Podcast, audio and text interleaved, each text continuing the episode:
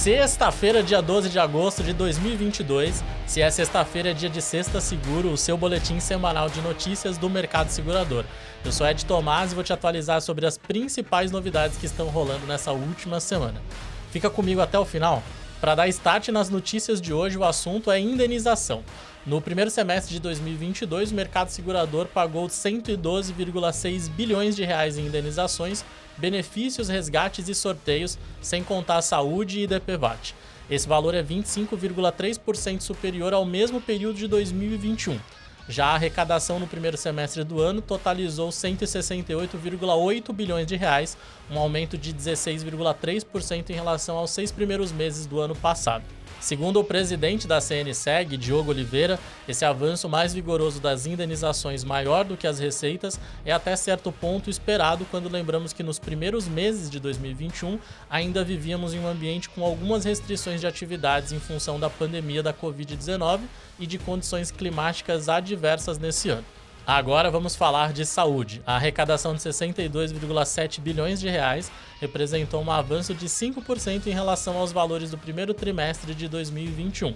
Já as indenizações de 53 bilhões de reais foram 12,5% superiores aos pagamentos feitos no primeiro trimestre de 2021.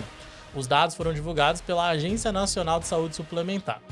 Segundo a avaliação do presidente da CNSEG, abre aspas, a saúde suplementar apresenta, portanto, comportamento semelhante ao restante do setor, com avanço mais vigoroso das indenizações do que das receitas no ano de 2022. Fecha aspas. O tema agora é capitalização. O segmento vive um dos melhores momentos desde o início da pandemia da Covid-19. Até maio deste ano foram 8,18 bilhões de reais em resgates e 609 milhões nos sorteios que chegaram ao mercado em forma de investimento e consumo. Para a Federação Nacional de Capitalização, a FENACAP, o resultado positivo em todos os estados brasileiros reforça a retomada do crescimento do mercado de títulos de capitalização, apesar de um momento ainda ser desafiador para a economia. DPVAT. No primeiro semestre de 2022, o Ministério da Economia criou um grupo de trabalho com o objetivo de estudar e apresentar cenários e propostas alternativas em relação ao atual modelo operacional de seguro obrigatório de danos pessoais causados por veículos automotores de via terrestre, conhecido como o DPVAT. O grupo é temporário e tem um prazo de cinco meses para a conclusão das atividades e emissão do relatório final, que será encaminhado ao Conselho Nacional de Seguros Privados, o CNSP. Para Ariel Leão, presidente da Associação Brasileira de Assessoria às Vítimas de Trânsito, esse grupo de trabalho é muito importante, pois as propostas feitas por ele vão garantir às vítimas de trânsito uma maior segurança e amparo social.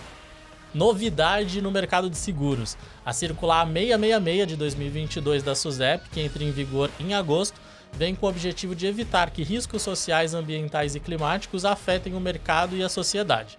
Após as novas normas do Banco Central para bancos, da Comissão de Valores Mobiliários para companhias listadas e da autorregulação da Ambima para fundos responsáveis, esta é mais uma peça das regulações com foco em transparência e gestão desses riscos e boas práticas para impacto positivo.